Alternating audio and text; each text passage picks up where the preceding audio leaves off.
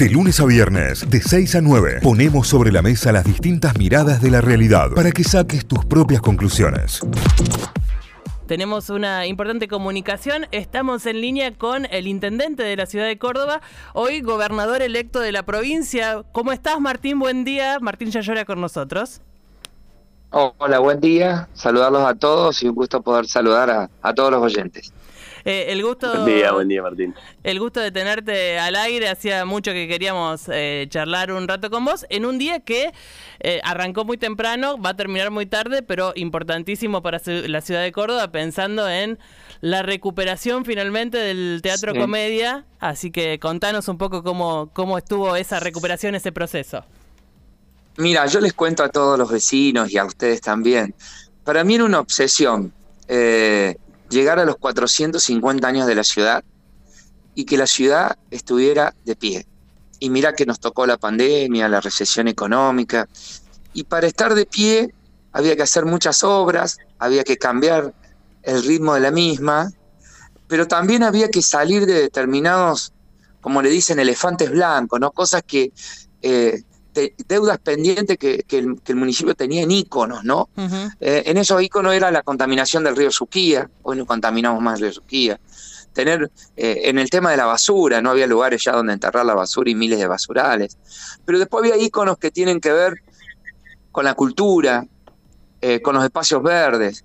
Teníamos tomado el Parque Las Heras, y hoy el Parque Las Heras es un espacio hermoso con un, un paseo de economía circular no, habían, no se había podido terminar, acordate, la Plaza España, y la Plaza España se terminó y ayer se inauguró un espacio de arte moderno, más, uno de los más avanzados de la Argentina.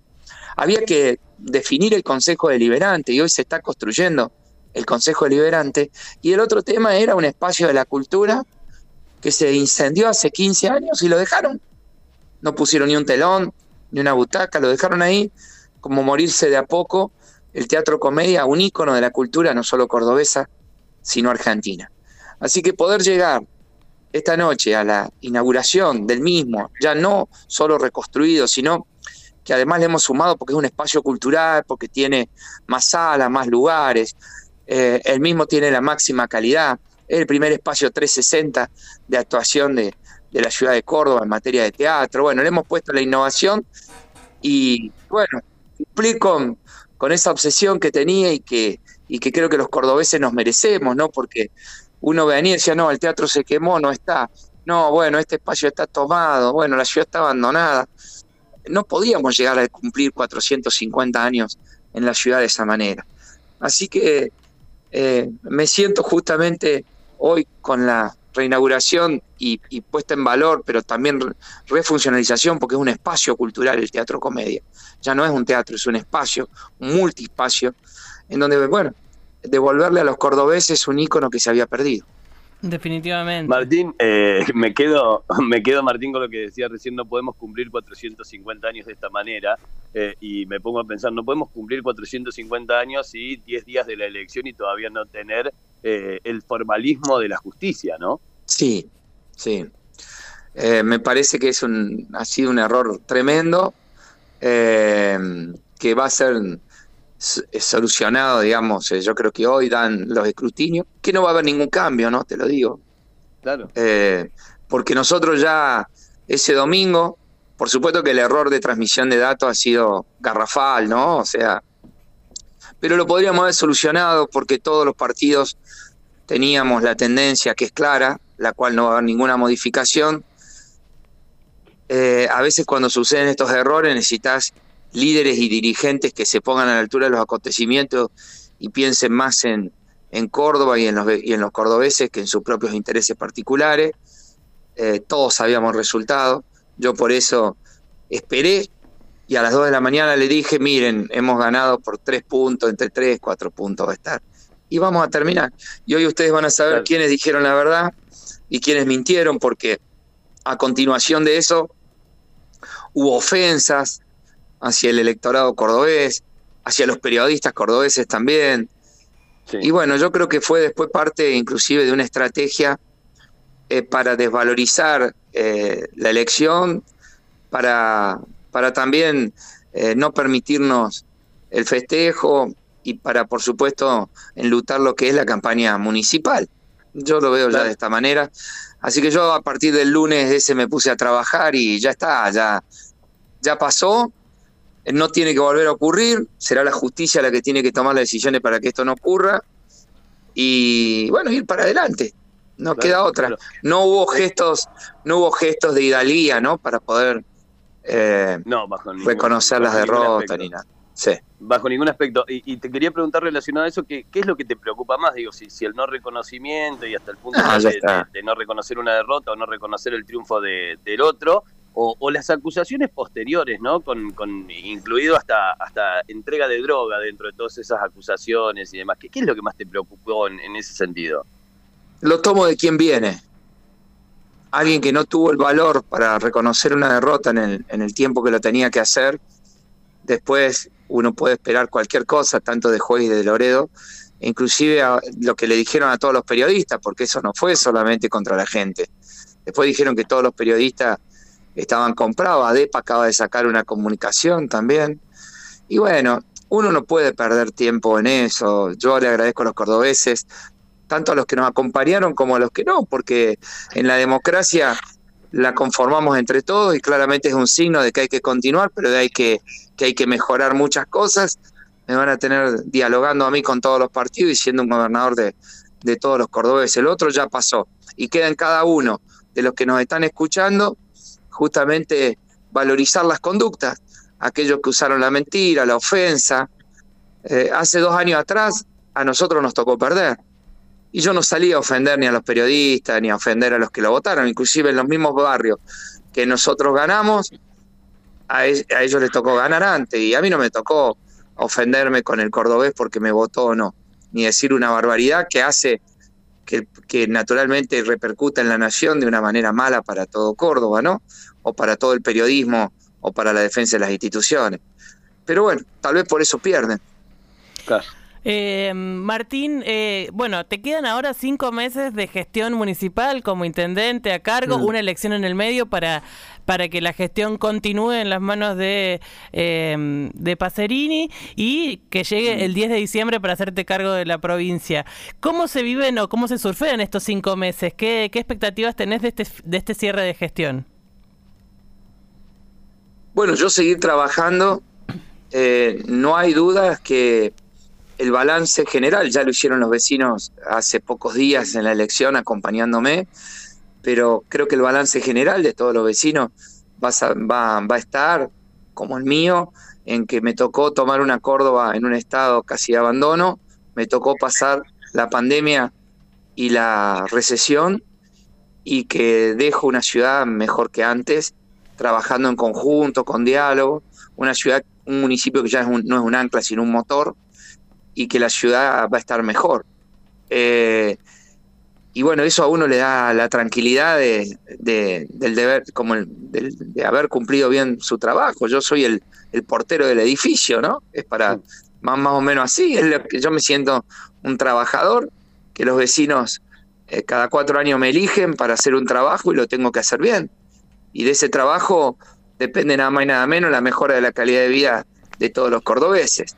Y ahora, a pronto de llegar a una elección, justamente es decir, bueno, ahora me han puesto como, gobernador con una responsabilidad mayor. Yo lo que pido a los vecinos que nos están escuchando es, hace cuatro años ingresamos con un equipo, ese equipo está en la municipalidad, hoy lo lidera Daniel Pacerini, eh, que, que bueno, que nos ayuden a seguir trabajando en conjunto, porque lo que cambió acá es el trabajo en conjunto entre la municipalidad y la provincia, y que tantos años de pelea con intendentes que se peleaban y se peleaban y se peleaban para tratar de, llegar a la gobernación, yo creo que llegué porque fui el primer intendente que peleó por los cordobeses, que peleó para cambiarle la calidad de vida, y eso es lo que los cordobeses sintieron y por eso me pusieron en la gobernación.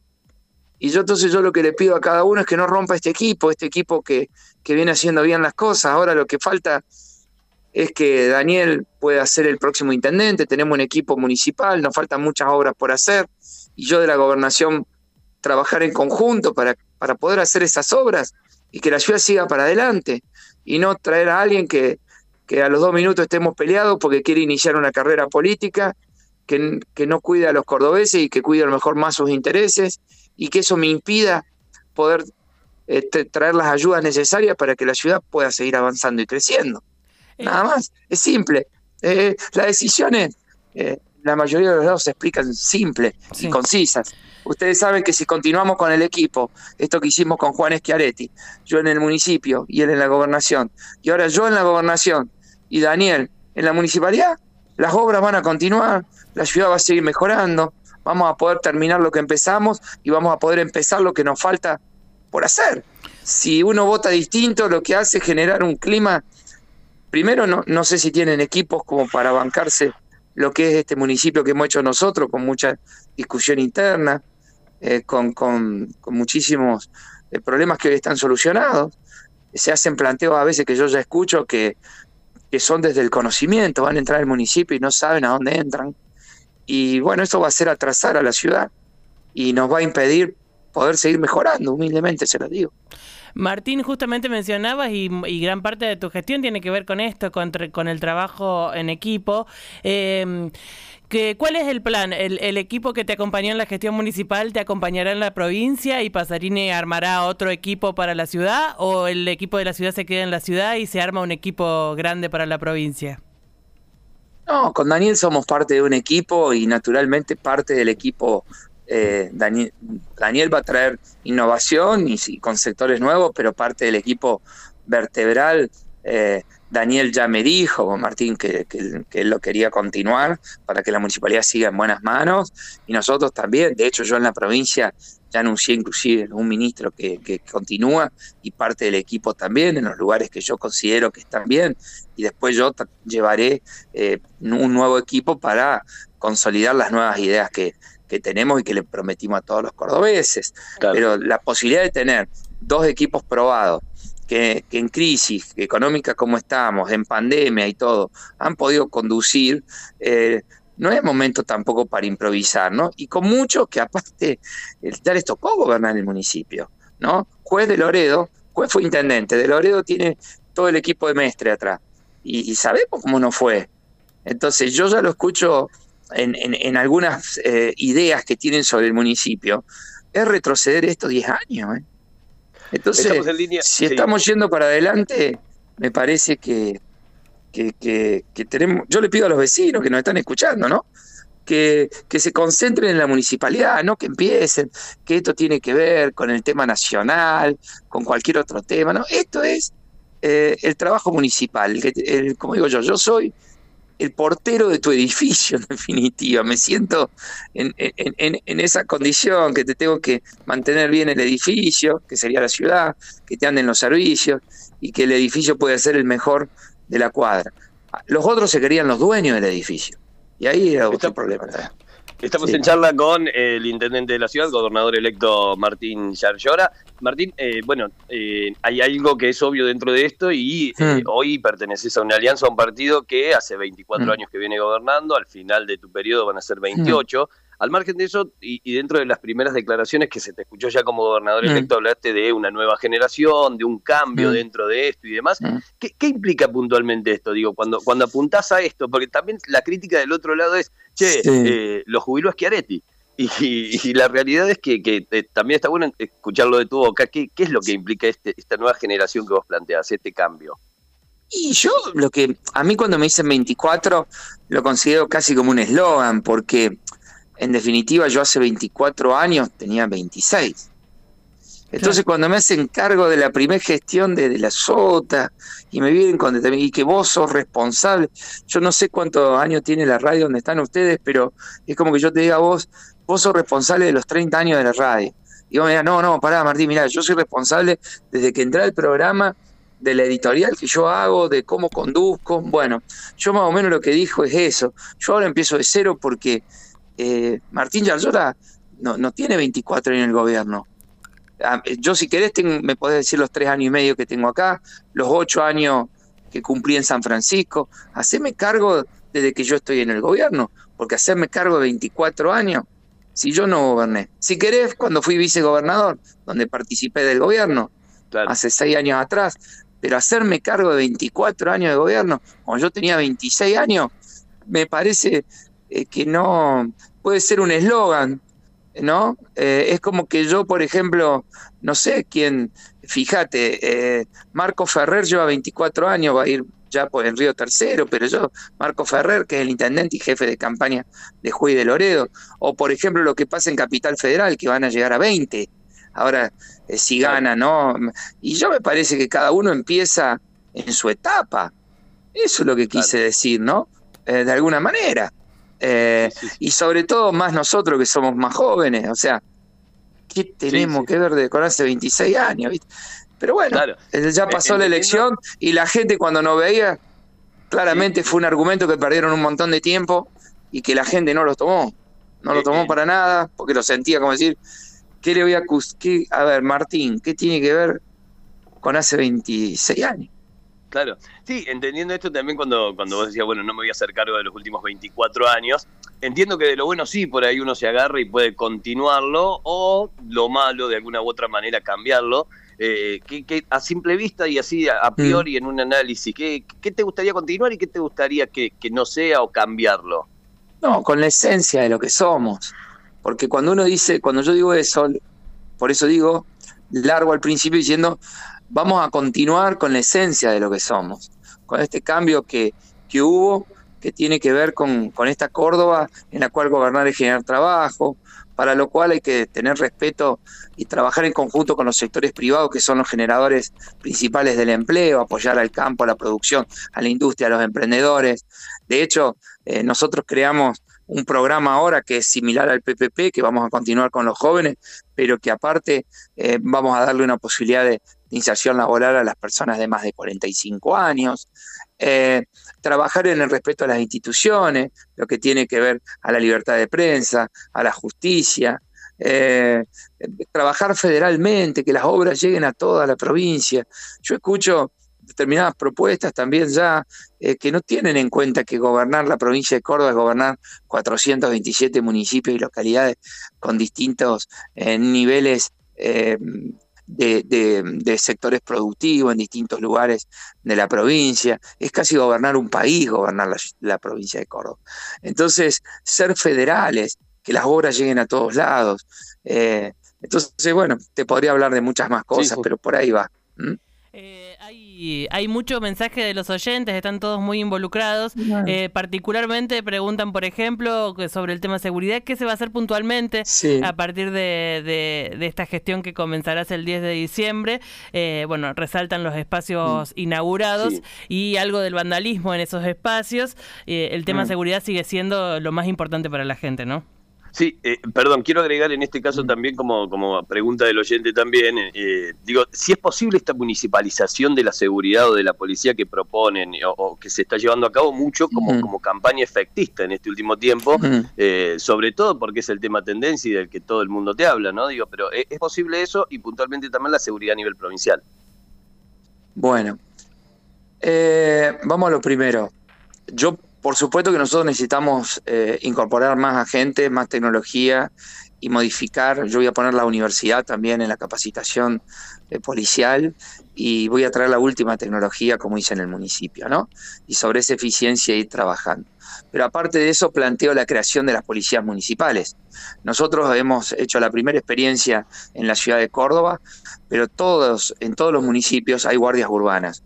Esas guardias urbanas hay que convertirlas en policías municipales, eh, capacitando, pero también elevándole la competencia y dándole la posibilidad también del uso de armas no letales y, de esa manera incrementar la cantidad de gente que nosotros tenemos justamente para el ataque o prevención delictiva. Eh, entonces, incorporar gente nosotros, incorporar la creación de las policías municipales como lo han hecho en el mundo, como lo han hecho en, muchas, en muchas localidades. Hoy no hay facultades para eso, por eso que eso hay que fondearlo. Y si bien nosotros estamos haciendo en Córdoba con la, con la prevención con, por ejemplo, uno verá en el Parque Sarmiento o en Siete Corredores. Bueno, Daniel Pacerini va a crear la policía municipal y de esa manera vamos a tener más efectivo. Entonces a los efectivos provinciales se le van a sumar los efectivos municipales. Y después también agrandar la competencia de las, de las empresas de seguridad privada. Nosotros a veces vemos eventos o, o policías cuidando determinados lugares que parecen porteros, ¿no? Ellos le dicen objetivos, cuidando objetivos que no tienen eh, un grado de por cual nosotros tengamos que tener un policía cuidando eso. Nosotros necesitamos los policías combatiendo a los delincuentes, ¿no? Cuidando. Entonces nosotros podemos ampliar la capacidad de la seguridad privada para cuidar justamente eh, determinados objetivos. Por ejemplo, en lo, en lo que son los espectáculos deportivos que vos ves la cantidad de policía. Puede ser parte policía y parte seguridad privada, o como lo ves en eventos a veces culturales. Y todo eso es dejar la policía para que vaya a la lucha delictiva, tener más hombres a través de las policías municipales, generando dos policías como tienen en todos lados, dos fuerzas, y también le voy a pedir al gobierno nacional que, eh, que el ejército se ponga al servicio del combate del narcotráfico, que cambie el objetivo. ¿no? En, e, esta propuesta de decir, pasemos policías provinciales a la municipalidad, eh, no tiene ningún sentido, porque nosotros necesitamos más policía, no igual de número de policías. O sea, si yo tengo 25.000 policías y le tengo que pasar policía a cada uno de los municipios, eh, no sumo hombres, es una suma cero. Ahí hay un error, eh, aparte que constitucional, pero conceptual. Nosotros para formar un policía necesitamos tres años. La camada, la primera camada de incorporación va a ser este año. Entonces, si yo necesito más gente para, para prevenir el, delito, no es un cambio de un lugar al otro, es cómo hago para sumar la seguridad privada y para sumar, las, eh, convertir lo que son las, que los municipios puedan tener policías municipales, para también ahí tener más gente y no igual de gente. ¿Se entiende o no? Sí, sí. Sí, sí, sí. A ver, si vos si viste que hay una propuesta que dice, pasame la policía municipal como hizo... Eh, y si yo tengo 25 mil hombres, primero que imagínate que tendría el mismo pedido, me lo podría hacer 427 intendentes, todos los intendentes. Con lo cual, bueno, nos quedamos sin policía. No, no, tiene sentido común si uno lo analiza en un, en, un segundo. No tiene, porque tendría que pasar. Yo, yo tengo las fuerzas provinciales. ¿qué hago? ¿Le paso toda la policía? No, no, no. Entonces viene el de Villa María y me dice, dame cuatro mil, el otro tres mil, y así sucesivamente. no, bueno, eso es inconstitucional también. Claro, ¿Eh? estarías desligando del problema de alguna manera, ¿no? O sea, municipalizar toda la, Pero, pero aparte, no, yo cuando escucho eso y la. Eh, bueno, digo, por eso después cuando gobiernan son tan malos. ¿Me entendés? Porque no saben de qué estamos hablando. Entonces, vos tenés 25 mil policías. Ponele que yo te pase 10 mil policías. ¿no? Y me quede con 15 mil. Ponele que yo haga eso. ¿Cuántos policías le sumaste al sistema? Cero. Ninguno. Son, los mismos, estamos negociando con la misma gente. Y yo necesito más gente. Por eso me volví, expliqué y me cansé de explicar que necesitamos crear la policía municipal, darle facultades para incorporar policías y también utilizar la seguridad privada de una manera distinta. Es lo que está haciendo el mundo. Y a la par, y a la par, ir dotando de más policía con la formación que nosotros tenemos. ¿Está claro? Y al tener dos policías también, vos también tenés un control cruzado entre, entre las policías, ¿no? Sí, sí, sí. Tenés más fuerza que se controla entre ellas. Es muy, yo creo que es tan simple entenderlo. Pero bueno, eh, lo, que, lo que sí valoro es que, es que por primera vez los eh, intendentes, los candidatos en la ciudad estén planteando la creación de, de las policías municipales o, decir, bueno, nos vamos a meter en el tema seguridad. Porque hasta antes de mi gestión nadie había hecho nada en seguridad. Sí, el tema de seguridad en la ciudad es urgente y en la provincia se repiten casos eh, también urgentes, tan, tan urgentes como los de la ciudad. Sí. Eh, entre, los entre los mensajes de los oyentes también se repite eh, el, la consulta sobre educación y salario docente, salud y salario mm. para profesionales en los hospitales y profesionales en los hospitales. Hay mucho trabajo mm. por hacer ahí también. Sí, por supuesto. Nosotros hemos llegado a un acuerdo docente ya en materia salarial y un, acuerdo salarial en materia de salud, votado por los propios sindicatos. Lo que pasa que en un momento, que me pasa a mí también, eh, no, se olviden que yo también estoy administrando un municipio. El problema es que la inflación, como les pasa a ustedes que está escuchando, necesita eh, eh, negociaciones continuas, porque es tan alta que cuando pasaste dos meses perdiste el 15. Entonces yo lo que creo que hay que tratar de buscar son cláusulas que no te permita estar en tensión constante, en paro constante, que en definitiva pierden los vecinos, porque cuando hay un paro de salud, un paro educativo, los vecinos eh, no pueden, pierden horas de, clase los niños eh, y, no se pueden ser atendidos. Entonces lo que nosotros necesitamos es una fórmula que nos, que nos actualice el salario para no perder el poder eh, adquisitivo sin tener que tener conflictos. Yo llegué a un acuerdo similar en el municipio, creo que voy a poder llegar a un acuerdo similar en materia educativa y de salud, pero el salario es parte de las reformas. Es importante, pero es parte, porque nosotros necesitamos una reforma educativa integral, como la que hicimos en, en, el municipio. Entonces yo voy por una reforma educativa en toda la provincia y voy también por un cambio del paradigma en materia de salud. Nosotros no podemos ver más la salud pública separada de la privada tenemos que trabajar la salud pública y privada en un, en, un mismo concepto. Entonces, a ver, para hacerla simple, si yo tengo eh, un pediatra en un dispensario y tengo 10 chicos, eh, y por ejemplo me vienen un día 20, yo tengo que tener un convenio con el sector privado y no contratar solo un pediatra más en lo público, sino que el pediatra me puede atender 10, los otros 10 derivarlos rápidamente al sector privado donde tiene pediatra, porque nosotros lo que no estamos teniendo en toda la provincia es un problema de recursos humanos. Nosotros no tenemos médicos ilimitadamente. Entonces hay que trabajar la universidad, el sector público y privado para hacer una planificación a largo plazo, pero todos en conjunto, quebrando la barrera de lo público y lo privado. Lo importante es atender bien al vecino. Si lo atendemos en un dispensario público o en el sector privado, para mí es lo mismo. Lo importante es que el vecino esté bien atendido que la cobertura esté. Martín, gracias, muchísimas gracias por estos minutos, la verdad ha sido un placer poder charlar, te has extendido bastante, te hemos robado muchísimo tiempo, no queremos que los vecinos se enojen ahora, ¿no? Por esta, por esta media hora que hemos tenido aquí charlando, pero bueno, está, está buenísimo. Y siempre van a quedar, siempre chicos van a quedar preguntas y van a quedar... Eh, me pasa cuando voy, me pasa cuando voy a cualquier reunión que te preguntan una hora y se te va a la reunión y, siempre quedan. Ahora yo eh, Sí. Te comprometemos para que vengas al estudio un día, para que te, acerques a la cuatro años. Cuatro años por delante para seguir charlando, ¿no? Así que en ese sentido está bueno todavía. Pero quiero pedirle a todos los vecinos, primero agradecerles, los vecinos de, la ciudad fueron esenciales para hoy poder llegar a la gobernación, pero también en la, dentro de muy pocos días se decide el destino de la ciudad.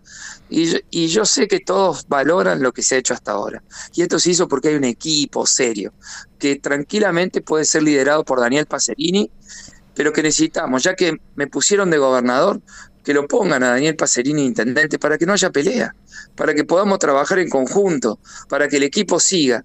Y de esa manera las obras que tenemos en marcha las vamos a poder terminar y las obras que nos faltan las vamos a poder continuar. No que pongamos a otros dirigentes que enseguida quieren pelear y que después la ciudad vuelve a una pelea entre la ciudad y la provincia y con eso no avanzamos a ningún lado. Nada más. Gracias, Yarlora. Fuerte abrazo. Saludos a todos los cordobeses. Notify, las distintas miradas de la actualidad para que saques tus propias conclusiones. De 6 a 9, Notify, plataforma de noticias.